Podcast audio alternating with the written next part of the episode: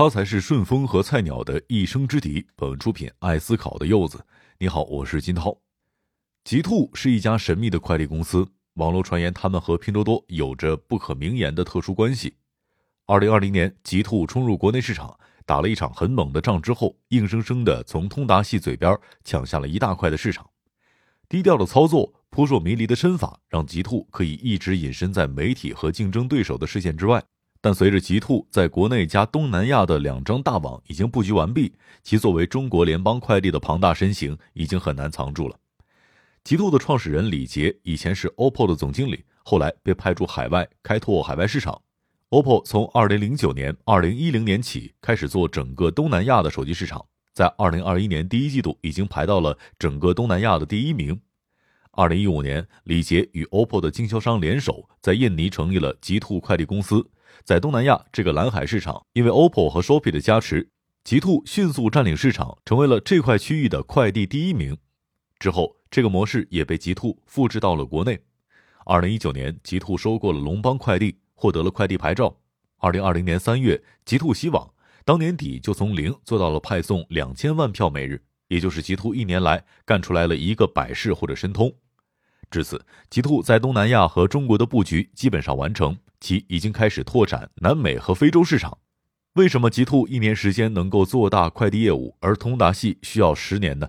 首先，极兔的崛起很大程度依赖于拼多多的背书，各种传言两者有千丝万缕的关系。拼多多直到反垄断出台，创始人辞任 CEO 之后的次月，才通过商家版 APP 发布声明，澄清和极兔速递没有特殊合作，没有投资关系。其声明指出，针对极兔速递的部分网点，工作人员和开发客户过程中向商家散发拼多多订单使用极兔速递发货，可以免除虚假发货相关处罚，被处罚几率低；有拼多多投资、双方有特殊合作关系等不实消息的行为，给予极兔速递提高业务合作保证金等处罚。其次，极兔要把每日数千万的快递送到全国这么多的消费者手中，需要极为庞大的网络，这一点是无法短时间之内建立的。这也是开始时很多人不看好极兔的原因。不过，这个时候中通送上了一个神助攻。中通一直通过价格战来提升市场的份额，并希望借此干倒百世。这场由中通推动的连年不断的价格战，导致整个行业成本已经几乎是降无可降。通达系只好压低加盟商送快递的费用，这让很多加盟商很不满意。因为地处北京、上海的加盟商本来就是送快递多，收快递少。降低送快递费用，让很多加盟商的盈利空间大打折扣，不少都出现了亏损。这时，极兔开始策反这些加盟商，通过给予更高的派件费用，让通达系的加盟商为极兔所用。虽然通达系快递公司三令五申禁止加盟商送极兔的件，但其实屡禁不止。自此，通达系的自毁长城让极兔轻松地进入了国内市场。第三，极兔的加盟商战斗力极强。快递网络除了硬件的分拨、干线车辆和小哥之外，还需要软件加盟商，一批既有经商经验又能够投资的商人。极兔没有去策反通达系的加盟商，而是复制东南亚的模式，把中国的 OPPO 的经销商全部转化为极兔的加盟商。这批人跟着 OPPO 很多年，并且赚了很多的钱，凝聚力很强。在加盟商的质量方面，极兔甚至强过不少末位的快递公司。在高度的文化统一和强大的内在向心力之下，极兔以每个省的经销商为核心运营单元进行自主快速决策，而不是通达系的总部强势管理，这又节省了内部的管理损耗。如果熟悉顺丰的朋友就会发现，极兔的内核与顺丰极为相似。更为难得的是，到二零二一年六月，极兔将客户的投诉降低了百分之九十，从百分之五降到了百分之零点五，其服务质量已经能与中通相当。直逼顺丰。如果你看过极兔在东南亚是以优质服务而拿到众多奖项，就会明白极兔是一个东南亚的顺丰，而不是东南亚的某通。为什么东南亚市场对整个中国快递市场都很重要呢？极兔去年的订单量日均只有三百多万，考虑到东南亚的人口只有六个亿，国内的二分之一，电商渗透率远低于国内，极兔已经是绝对的龙头老大。东南亚就是十几年前的中国。整个市场、电商市场和整个经济建设都是刚刚开始爆发。未来东南亚做到每年复合增长百分之三十的概率是非常高的，是国内电商市场增速的三倍。估计东南亚的快递市场只有国内的十分之一，而极兔二零二零年获得了二十亿的利润，相当于顺丰的三分之一，相当于每件快递赚两块钱，而顺丰只有零点八五元。极兔并不满足于东南亚市场，今年本来计划要再开拓南美和中东市场，可惜由于疫情被迫推迟。但是，如果我们以人口和电商市场规模作为依据来判断的话，中东和南美洲未来也是一个不小的市场。我们大概按照国内的快递价格估算，这个地区的快递市场规模约有六百亿元，在国外价格肯定比国内高，市场也更大。相对国内快递市场一片红海，东南亚和南美洲市场其实是一片蓝海。简单来说，那里就是十年前的中国快递市场。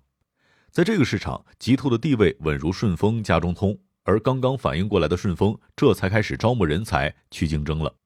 极兔海外业务的确厉害，但是大家对于极兔未来想干的更厉害的事情，可能还没有足够的认知和了解。东南亚、南美洲的电商兴起，卖的货都是本地产的吗？肯定不是，大部分的货肯定是中国制造。俄罗斯就是一个典型市场。极兔的目标是要把国内和海外这两张快递快运网给连起来，帮助中国的跨境电商企业出海。